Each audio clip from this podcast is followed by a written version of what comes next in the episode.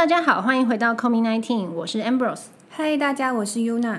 好，我们今天要来讲一个跟投资赚钱相关的事件。嗯嗯，然后呃，这个其实是发生在我身边朋友的一个集大成啦，并不是单指某个人吼。所以如果大家觉得 剧情很相似，对，就就跳过好不好？就是它完全就是只是巧合，没有要指涉谁。好，那我就讲一下这个朋友遇到的事情好。好好好，好，基本上他就是一个投资小白跟法律小白。嗯然后就你也知道嘛，我们这一群人就是 呃手上可能现金稍微多了一点点这样子。那一开始呢，就是这个小白呢，他听到别的同事啊、学长姐在分享说，哎、有一个学长姐很会投资哎、嗯然后他也很乐于公开他自己的投资心法。对，然后就设立了一个 LINE 的群组，大家就会加入这样子。其实这个还蛮普遍的，对，很常见。那一开始的话，呃，学长姐也是无偿的分享嘛，就会说，哎，我大概从什么时候，比如说毕业后开始啊，然后我就怎么样去做存钱啊，怎么样选择投资标的，所以我现在买了几间房等等等，嗯类似这样子。那大家当然就会觉得说，哇，好厉害哦，学长姐真是投资有方，我也想要跟上她的脚步，嗯这样好，所以。呃，一开始在这个群组里面呢，呃，发表的一些讯息都是前辈的经验分享。嗯对，那其实对于小白来说，收获也很多。嗯，都同一个，就是同一个学长学学长姐。呃，主要的有一个人，啊，其他哦他有一些亲朋好友，就是也是跟他类似的。嗯嗯嗯对，那每一个人的专长有点不太一样，有一些人是投资股票啊，有一些人是投资房地产啊，哦，等等。就是有坚强的阵容，就是对对对，可以这么说，嗯就是一个 team 那种感觉。嗯嗯好，那接下来呃，分享越来越多之后，因为大家会开始评论一间公司啊，然后去看它的财报啊，表现好不好啊，等等，甚至台股、美股、虚拟货币都有人在操作嘛。嗯所以这个群组就越来越庞大，资讯量很丰富。那开始就会有人提出说：“诶，既然大家都是下班之后无偿的做这些事情，那我们是不是应该要给他们一点支持？”嗯于是呢，就开始有了收会费的制度。嗯嗯那收会费的话，价格也是从最一开始的大概在两三千块左右，然后一路上涨到大概一万块左右。嗯 OK，那加入这个会费的话，会有什么样的服务呢？比如说，它会提供你定期的有一些财报的解析，嗯那告诉你说，诶，这个公司它前景好不好？那它看起来这个，比如说值利率啊，值不值得你花钱去做投资？大概可以持有多久？等等等，嗯嗯，类似这样子。那除了股票以外，当然基金也会有所分析嘛。比如说，诶，这个基金它内扣费用是多少？那基金它里面收的这些公司大概都是做什么样方向的企业等等。那跟呃台湾啊、美国啊他们接的订单状况去做一个比较。嗯嗯那此外的话呢，当然也有房地产。嗯那尤其是最近这一两年房价飙升非常多嘛。对，然后对于这些三四十岁出社会一阵子的年轻人而言，其实想要有自己的一个家，也是大家的期待。所以，针对于一些不论是中古屋、法拍屋或者是预售屋，也都有各式各样的资讯。嗯嗯，主要的呃群组的内容大概差不多就是这样。嗯那当然，除了投资以外，也会有其他的会员福利嘛，比如说你房子买来，你要做装潢，嗯你要买家具、家电等等的，甚至你房子哎多买几间，你可能会想要出租，嗯也有包租代管的公司。哦，其实很一条龙哎。对，就是蛮一条龙的服务。那因为可能呃群主的同质性也很高，所以大家也都蛮向心力很强啊。嗯对对对，好。所以这个小白呢，就在一开始很具有吸引力的状况之下，就付钱加入了这个会员。嗯那加入会员之后呢，当然呃也会跟银行有一些接触，那也做了一些投资上面的运用，比如说，诶，他去申请了这个信贷，嗯。然后去做一些股票上面、基金上面的投入。嗯。那有的人甚至是，比如说他拿他的呃原本的自住的房子，或是原本老家的房子拿去做估价，然后贷款出来去做资金的活化，嗯这个部分，呃，蛮多人这样子操作的，尤其是呃，因为去年整体来说，呃，整个股票其实整个上来的速度蛮快的，因为疫情之后嘛，嗯所以也确实有一些人赚了钱。那当然，在今年因为乌俄战争的影响，所以现在时局未明，那有一些人就会觉得套在高点了。哦，对，好，那这个是股票基金的部分。此外就是房地产喽。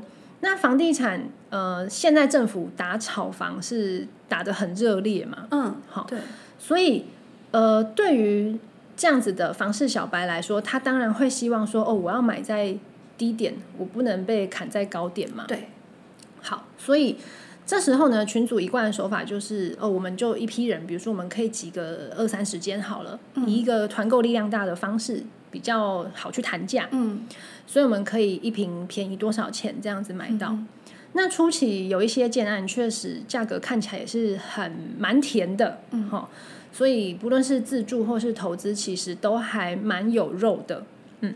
但是接下来越看就会发现越奇怪，就是它从一开始的台北市这些蛋黄区啊，一路就向外扩散了。比如说像呃三重啊，然后之后又去跑到苗栗啊等等这些地方，那大家就开始觉得有点奇怪。嗯，那后来确实哦，也是有人跟着这个呃这个风潮，然后就去买了苗栗的预售屋。嗯嗯，那群主一贯的手法就是他会告诉你说，买房子最重要的是什么？就是你要当第一盘嘛，因为第一盘价格最低，等于说是潜销。嗯，潜销大家都先选起来之后，真正开卖的时候，那些打电话来的啊，从 FB 预约来的啊，他们一定是每平加价卖的。嗯，那这时候你一定是买到便宜，不论是你之后要出售，或是你买来自住，其实你心里也爽。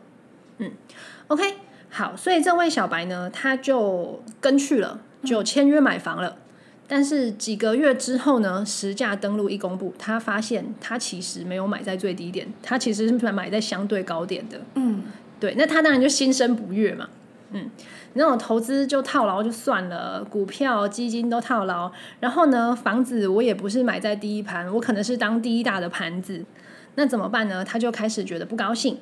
那不高兴的话，大家就会互相讨论嘛，开始有一些不同的声音出现。嗯，然后他可能就会跟别人开始讨论，哎，这个群主怎么这样子操作啊？这到底有没有问题呀、然后呢，就把 LINE 里面的讯息做截图，然后传给朋友看。嗯，那听说这件事情是不行的吗？是违法的吗？不知道，等一下讨论。好啊，好啊，那此外呢，因为呃原本的群主他这些呃发表心得的人，他算是一个匿名的状况，嗯，嘿，所以到底这些匿名者这样子是合法的吗？那他们这个团队里面号称有会计师、有律师，可以提供一些法律跟专业的协助。嗯，那到底这件事情可行吗？好，那我们今天就就这样子一个救救可很庞怜的小大的故事，白，对对对，来做一个讨论。好啊，好，其实蛮有趣的哎，就是这整件嗯事情，哎、我觉得这个应该是社会上很常发生的事，只是这个人太惨了，什么都对遇到了。没错。对，但就我这样子听整个故事下来啊，我会觉得一开始浮现在我脑海里面的就是这个人他在从事的其实是一个投资顾问的事业。OK，对，那呃，尽管会针对这种投资顾问或者是呃投资信托，其实有一部法律嗯叫做全名叫做《证券投资信托及顾问法》。嗯嗯，但我们通常都称它投信投顾法啦。哦，对，这个法律里面其实就有规定，你要从事这类的行业，你是必须要经过主管机关许可，你要取得证照的。哦，对，那嗯第一个大问号就是这个人他有证照吗？这个人没有证照，但是如果他今天，因为他讲的方式是说，哦，我告诉你我自己怎么操作，然后我贴我的对账单给你看，嗯，证明我有赚钱。可是我没有叫你买哦，我没有告诉你买哪一只股票，没有告诉你买多少钱，嗯，那这样子也会有问题吗？其实要实际去看呢，就是看他们群组对话的内容。如果他是涉及到，因为你刚刚说有收会费嘛，嗯，那就是有报酬。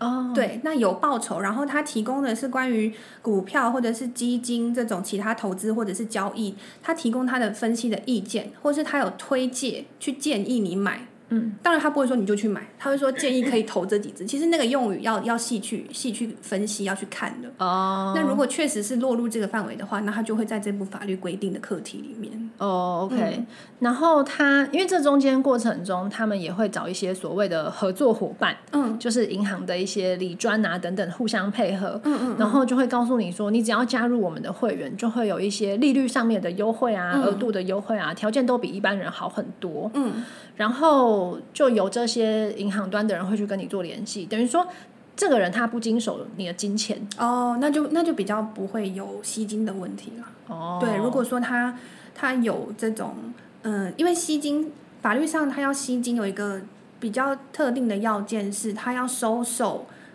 收受这些金钱，然后给予嗯显不相当的利润或是报酬。嗯那因为他其实没有收嘛，所以这嗯可能就比较不会涉及吸金的问题。OK，、嗯所以其实现在比较有争议点的地方在于说，他没有所谓投顾或是证券的执照。对，但是你刚才提到，就是关于他买房子，就是小白去买房子，然后是因为听信他说第一盘一定是最便宜嘛？对，对，其实这个有一点点会差到诈欺的边缘，哦，但是你要去看这个这个头头。首脑，你要去看他取得这个房屋资讯的来源，他是不是真的以为第一盘最便宜？他如果也是这么以为，那就那就没办法，他就是给了一个不对的交易讯息，可是他的主观是没有要诈骗的。哦，但他如果其实根本就知道嗯第一盘的价格嗯嗯，没有这么。便宜，哦他还这么说的话，那就可能会有诈欺罪。哦，了解。对，因为这个头头后来被人家发现说，他其实跟呃，就是房屋代销那边是有关系的。哦，呃，就是等于说有人会怀疑说，他是不是因为介绍了这么多的嗯韭菜 过去。所以所以收对他，所以他可能中间可以抽一些回馈这样子。哦，对对，嗯所以才会才会开始有人质疑他说他应该是其实他根本就是从中获利。嗯，对，那这样子听起来好像就会查到你刚刚讲的诈欺罪的问题。对对对对，OK，再来就是说那个截图啊，哦到底截图给别人看这件事情有没有问题啊？其实呢，这有他说的有，你说有问题，应该是指那个刑法上有一个妨碍秘密罪啦，就是你把你们之间的对话泄露出去嘛。嗯，但是其实你只要是对话的当事人一方，嗯，是不会有问题的。什么意思？就是比如说你跟你现在在跟我讲话，对，如果我出去把我们的对话跟别人说，嘿，那是没有问题的。哦哦哦哦，对，只要你是对话或者是你是通信的当事人的一方是没有问题的，，OK，因为呃刑我们说刑法保护的是隐私期待，嗯但是你跟我讲话的时候，嗯你是没有办法。应该说，你不能期待我不把这件事情讲出去，你只能期待哦不会有第三个人知道我们，呃，知道我们现在的，不会由第三人讲出去。哦哦哦，对，哦所以第三人如果介入我们之间讲话，比如说他偷录或者是什么，这个是违法的。嗯但是如果是我录，那那没有违法。哦，对，但你录，然后你给第三人听，没有。这样对，哦因为我是当事人，这是没有问题的。对那你刚刚说的那个截图，就我我截我的群组传给别人看，有有什么问题吗？哦对啊，因为这件事大家每天都在做，不是吗？对啊，对啊，这没有问题啊，这不会有问题。对对对，好。然后再来就是，因为大家都很想知道这些所谓匿名的人是谁嘛，然后就会开始去问说，哎，这些人到底到底是某某某是谁呀、这样子、就想要知道嘛。那呃，所谓肉搜这件事情会有问题吗？它不就是 Google 的对啊，你的理解正确啊。对肉搜就是你去仔细人肉搜索 网络上面的公开资料，那都是公开的资料啊，那不会有问题啊。对，因为等于说我我今天肉搜，我打了某一个名字在 Google 上面，然后它就跳出了一些图片跟这个人的一些学经历等等，嗯，这些都是公开资讯啊这不。会有问题啦，这不会有问题。对，我觉得应该会比较问呃比较有问题的可能是，比如说他知道他是谁之后，然后去骚扰他。对，这个才会有问题。后端，比如说你去后置他的照片，然后就是 PO 上网，大家讪笑他，哦，那种可能会有问题。或者是是去什么他的网页留言啊，骂对他对对对，这才会有问题。但是你单纯的去搜索他，然后核核对他的资料，然后找出这个人，我觉得这不会有太大的问题。我觉得这超级正常的耶，我相信就是记者可能很常做这种事吧，或是你喜欢的职业，对，然后你喜欢的男生或你喜欢的女生，你不是很常去 Google 他吗？这肉搜基本上是不会有什么问题啦。对对对，我也觉得这还好。嗯然后呃，再来我想要问一件事情哦，就是、嗯因为这位小白有提到说，一开始是免费的方式嘛，那后来变成有收钱。嗯，然后收钱的时候，所谓的入会其实并没有那种正式签约的流程，它只是、哦。对它只是在 LINE 上面用文字的方式去叙述说，哦，我会提供什么，比如说嗯。财报、投资分析，然后第一手的房屋资讯，嗯然后我们有一个很坚强的团队，我们有律师跟会计师，嗯还有我们后续的那些装潢团队啊、家具家电业者互相搭配，跟代租代管公司等等的，它都是用文字这样子写下来的。嗯。那因为后来这件事情有点被踢爆了嘛，嗯所以他在后续又多做了很多这些条款的补充，比如哦说。我以上讲的资讯都是我个人的心得分享，不代表任何的威胁啊、利诱啊、哦，等等我了解他的手法了。对，就他他会有加这一段话。那此外，就是说他们这边所提供的专业资讯，比如说财报分析好了，嗯那这个部分就是全权属于这一间公司所有，任何人是不得呃转传或是对外叙述。嗯嗯，那如果你不同意以上的条款的话，那我们也不会退费。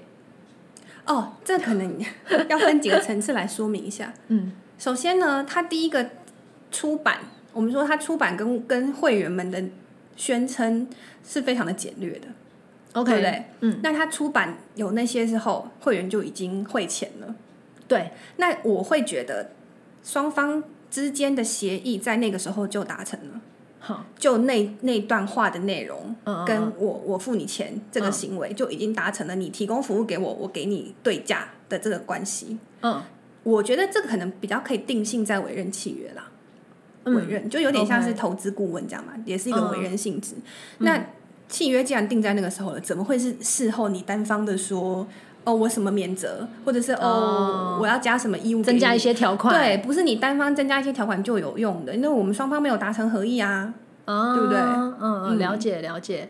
对。那再来是你刚才有说，嗯，他有一些专业的建议，是不是？就是律师跟哦，对，就是他们有一些对于一些呃房屋买卖纠纷嘛，嗯蛮常见的、嗯房屋买卖，然后跟一些就是比如代书啊、会计啊这些，因为总会有一些金流上要去处理嘛，嗯那有相配合的这些人会去做帮忙。哦，对，结果后来也是被踢爆啊，说那个会计师他就是他们好像有个系统可以查吧，对，通常都有，律师也有。对，然后就查不到那个人，结果才被踢爆说那个人根本不是会计师，他只是个什么记账师或者什么税务代理人之类的。哦，那这个可能也会有另外一个问题，哎、嗯就是因为有些人可能会参加这个团队，也是基于嗯，觉得他们提供的建议是非常专业的，那他这个就是一个错误的背景认知啊。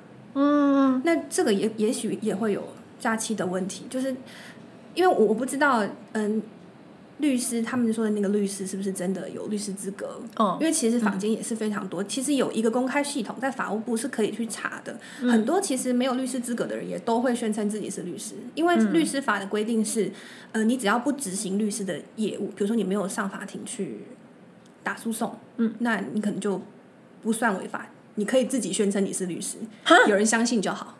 哈，对，哦，对对对，所以他们可能就是因为这样，所以不怕。但是你是可以，哦你是有权利可以去查的，你要自己捍卫自己的权利。哦那如果你知道，也许他真的很厉害，但是我觉得会用这种方式，就是用这种说谎、碰轰的方式去宣嘿宣传自己的人，通常心术就不是很正，对啊，所以大家就不要相信这种。对啊，因为在我的理解，比如说像像我自己，我一定是领有医师执照，我才会说我是医生啊。对啊，对啊，对啊，我如果就是一个普通人，我可能念过医学院而已，然后我修个几堂课，嗯，啊，我就说我是医生哦，哦，拜托，这个真的是怎么一回事啊？对啊，所以就是这个就是很多很多漏洞，其实可以你你可以自己去查证，然后你就会知道这个群主可能不是这么正派经营，那就不要轻易的把钱交出去，这样。嗯嗯嗯，OK，了解。那 今天我们就是针对一个投资群组的案件，然后去做一个初步的分析啦。嗯嗯我觉得这中间有很多很多点，一定都是大家平常在生活中多多少少会听说或是遇到的。没错，对，那其实投资你自己的钱还是要自己保护好啦。对啊，要多多注意一些。对啊网络所以上现在这种嗯资讯也蛮发达的。超级多哎、嗯所以不管人家讲什么，一定自己要做功课，好不好？听看听，然后再决定。好的，那我们今天的内容就先到这边哦。好，OK，好，谢谢大家，拜拜。拜